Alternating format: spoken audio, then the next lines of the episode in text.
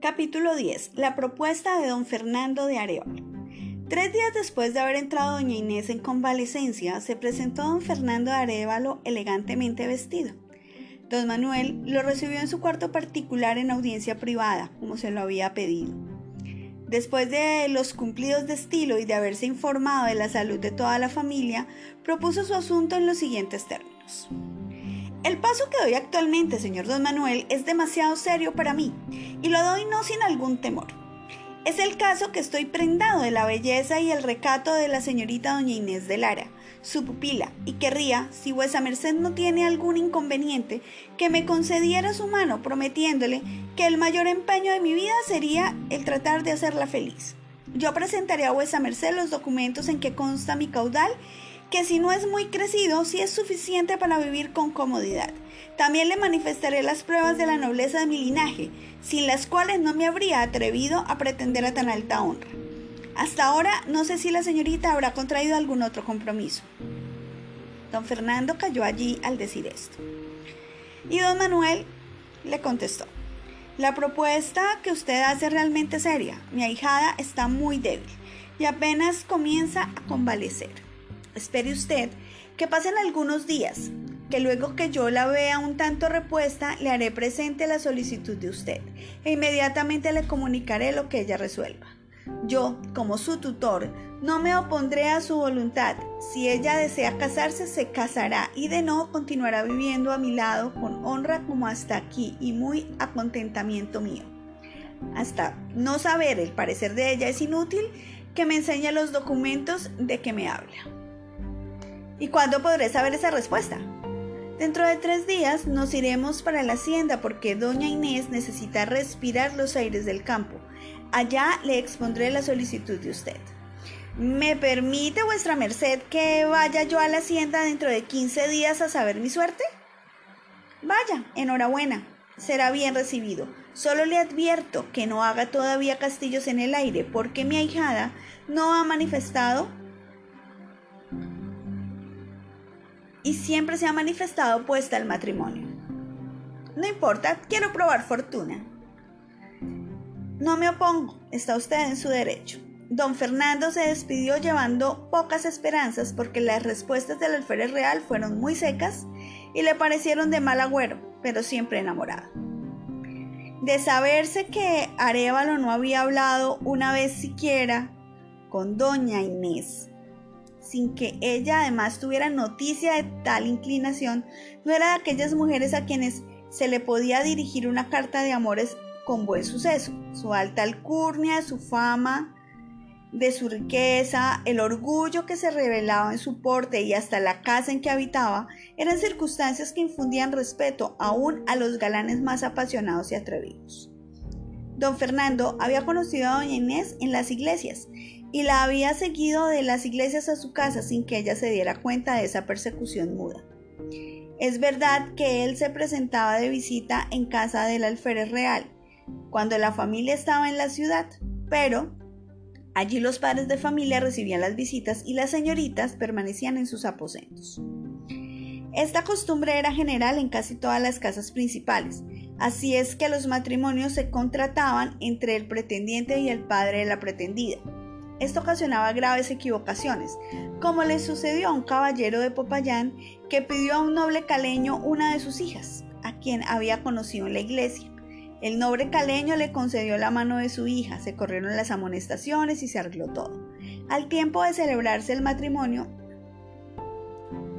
se presentó vestida de novia una de las hermanas de la muchacha que había sido pedida. El novio hizo presente por lo bajo a su verdadera novia la equivocación, pero esta fue tan generosa que rogó e instó a su amante para que no hiciera pasar tal bochorno a su pobre hermana. Y el caballero de Popayán, realmente noble, dio a su amada la prueba más grande que podía darle de su amor, casándose con su hermana sin revelarle jamás la equivocación. A pesar de semejante rigor, los mozos y las muchachas se daban sin duda sus trazas para entenderse, porque la verdad es que los matrimonios menudeaban más que ahora. En los tres días siguientes se consagró don Manuel a despachar con el escribano de número y cabildo don Manuel de Victoria varios asuntos que le incumbían en su calidad de alférez real teniente coronel de milicias y regidor perpetuo. El más importante de esos asuntos era el de reunir 20 hombres que tocaban de contingente a la ciudad para mandarlos a Cartagena a reforzar la guarnición de aquella plaza fuerte. El virrey de Santa Fe, don José de Espeleta, había ordenado que se tuviera esa gente lista para el mes de junio, a fin de que un piquete veterano, que debía venir de Santa Fe pasando por Cartago y Buga, para recibir en esas ciudades la gente que a ellas correspondía suministrar la encontraran preparada y pudieran seguir sin temor a su destino. Don Manuel dio las órdenes del caso a los alcaldes y regidores, encargándoles que escogieran entre esos 20 hombres mozos solteros que no tuvieran oficio conocido y principalmente entre jugadores enamorados y pendencieros. La víspera de marchar, don Manuel para Cañas Gordas con su familia se presentó de visita al padre Escobar. Estos dos personajes, ambos de elevado carácter, se estimaban sinceramente porque ambos eran generosos y benéficos. Es cosa evidente que no puede existir amistad íntima, sólida y permanente, sino entre personas igualmente desinteresadas. No hay amistad posible entre dos tacaños. Esta solo existe mientras ellos llegan a conocerse mutuamente. El cuarto de don Manuel que hasta ahora no hemos descrito era una pieza espaciosa con canapés aforrados en baqueta y patas doradas, figurando las garras de un león con una bola en las garras. Sillas de brazos con las armas de la familia grabadas en los guadamaciles, grandes poltronas aforradas en damasco y una gran mesa cubierta con carpeta de paño verde, con tintero, salvadera, papel y plumas. Debajo de esa mesa habían varias escudillas de losa y mates llenos de plata sellada, tapados con papeles. Veíanse allí arrimados a las paredes algunos baúles aforrados en baqueta y con sus asas como si estuvieran destinados para viaje. De estos, unos tenían escritas con estoperoles las leyendas de las letras iniciales del nombre del alférez real y otros esta cifra, HDC. Departían eh, los dos amigos en sabrosa plática cuando el paje introdujo a una mujer en el cuarto.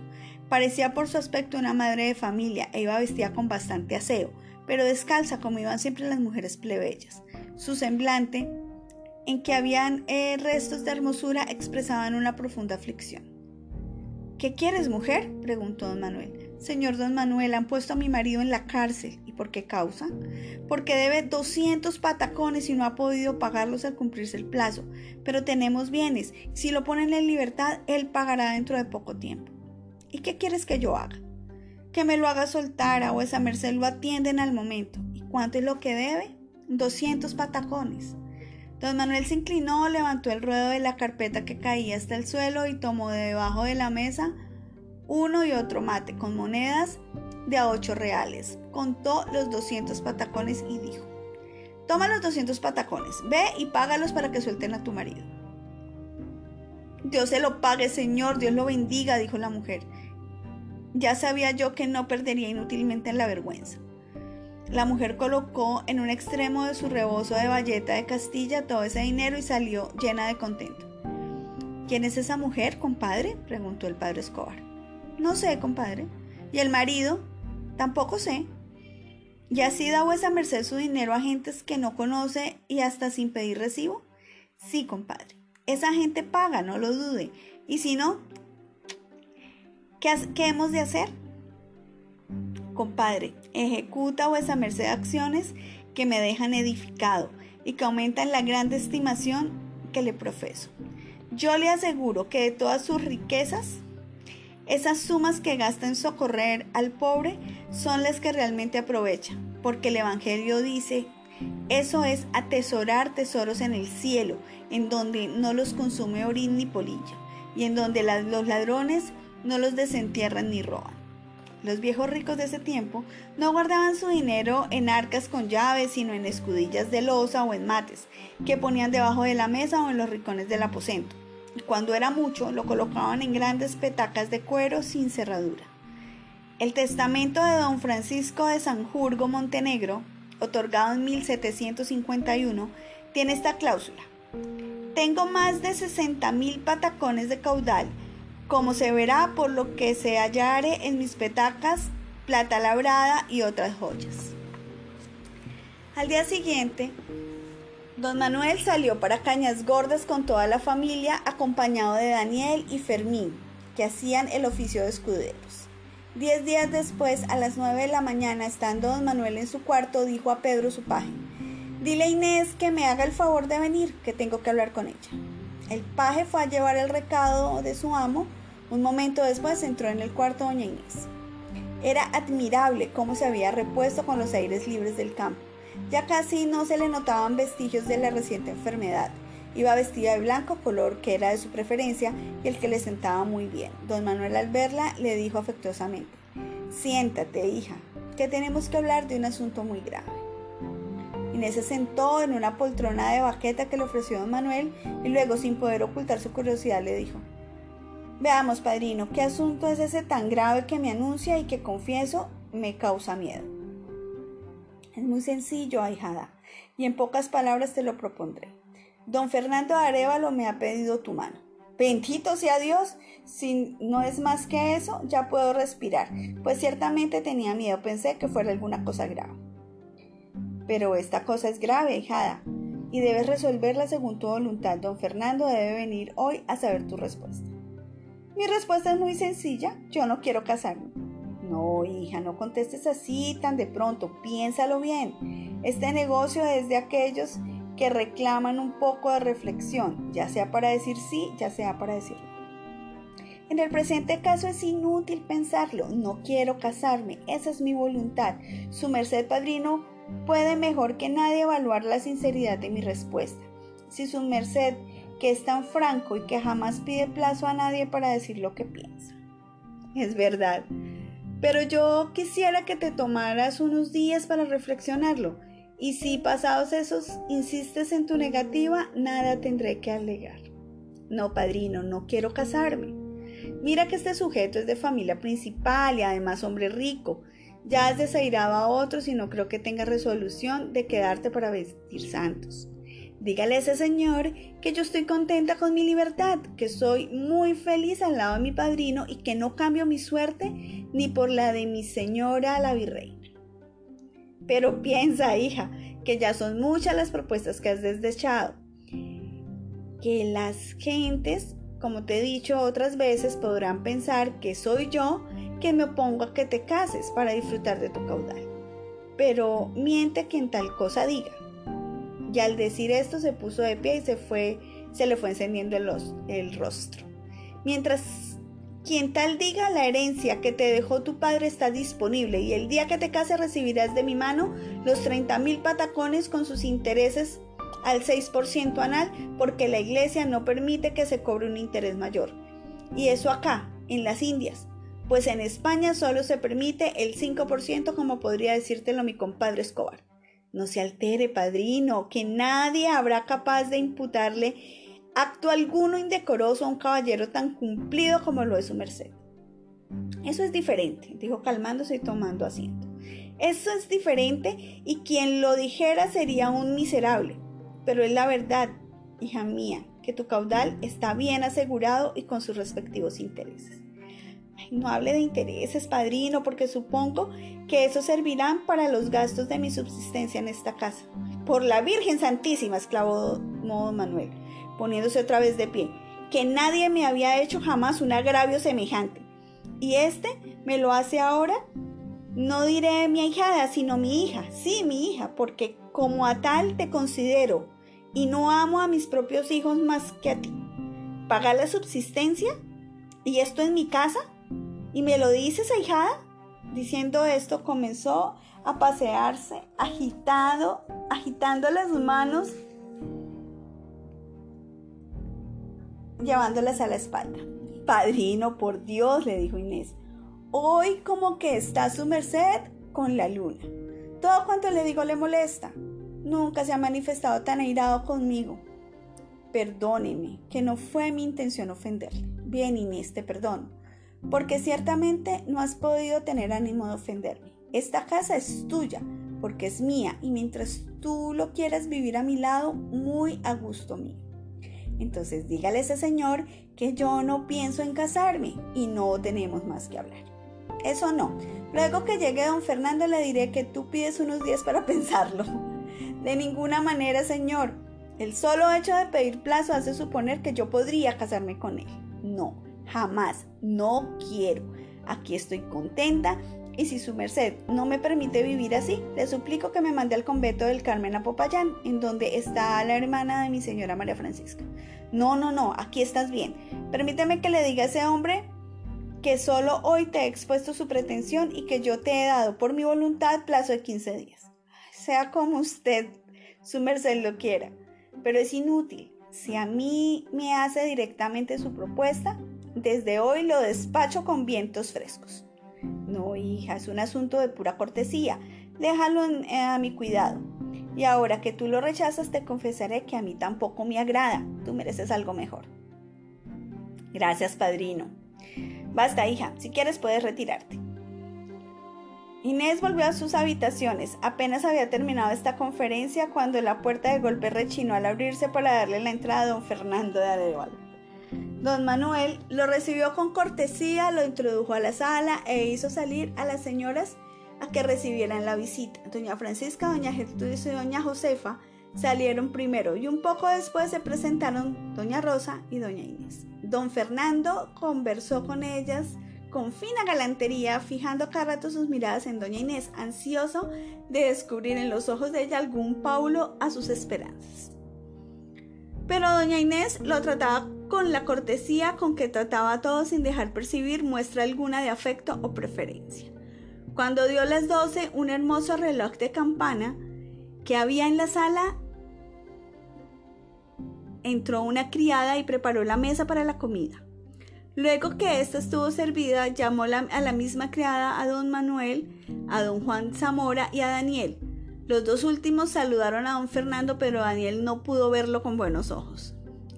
Mientras comían, don Manuel y Arevalo sostenían la conversación. Este último miraba constantemente a doña Inés con ojos de enamorado, y Daniel, que notaba esto, olvidándose de comer, miraba alternativamente ya a Inés y a Arevalo. No sabía él todavía la petición de este, pero sí veía claramente que estaba apasionado de Inés. Su grande empeño era averiguar si ella le correspondía. La comida terminó sin que Daniel hubiera descubierto nada y tuvo la pena de retirarse a cumplir con sus deberes dejando a ese hombre en conversación familiar con las señoras, es decir, con Inés. Las señoras por su parte se turnaban en recibir esa cansada visita y doña Inés fue la que menos tiempo permaneció en la sala. Don Manuel se retiró a su cuarto a dormir la siesta, costumbre que nunca interrumpía, pero a las dos mandó a decir con su paje a don Fernando que lo esperaba en su cuarto. Don Fernando acudió al punto y allí le manifestó a don Manuel que solo ese mismo día, le manifestó a don Manuel que solo ese mismo día había presentado a Inés su solicitud y que le había concedido 15 días para que reflexionara y diera la respuesta, pues un plazo en asunto tan serio era indispensable hasta por decencia. Don Fernando manifestó que sentía mucho tener que permanecer en la ansiedad por 15 días más, pero que se sometía resignado. Siguieron hablando sobre diferentes materias hasta que don Fernando, sacando su reloj y viendo que eran las cuatro, pidió su caballo, se despidió de las señoras y de don Manuel y partió muy descontento para Cali.